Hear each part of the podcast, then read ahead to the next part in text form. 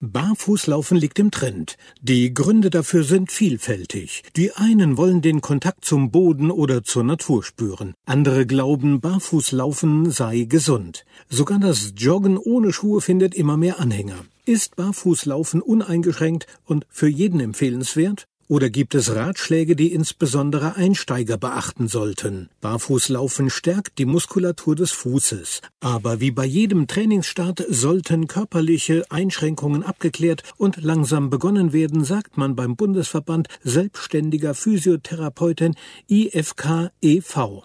Die Füße sind darauf ausgelegt, das Körpergewicht bei jedem Schritt abzufedern. Werden Schuhe getragen, die eine zu starke Unterstützung des Fußgewölbes geben, wird die natürliche Knick- und Senkung des Fußgewölbes unterbunden. Die Fußmuskulatur, die diese Aufgabe eigentlich übernimmt, wird dadurch geschont und geschwächt. Es gibt natürlich Fälle, in denen eine starke Unterstützung wie beispielsweise durch Einlagen erforderlich ist.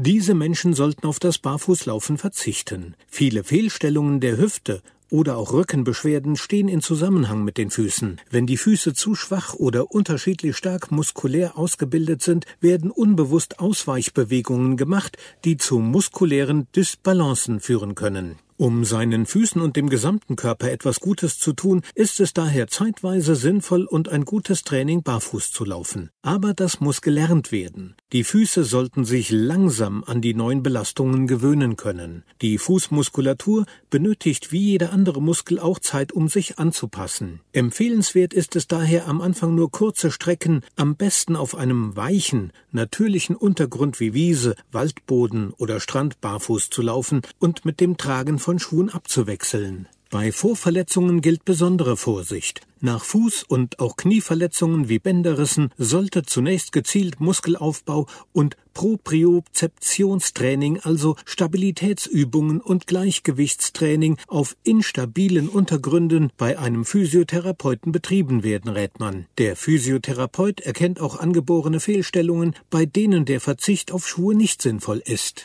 Wer wissen möchte, ob er fit genug dafür ist, kann mit kleinen Tests seine Füße überprüfen. Und wenn es nicht so ganz reicht, sind schon einfache Übungen sehr effektiv, um die Muskulatur zu trainieren.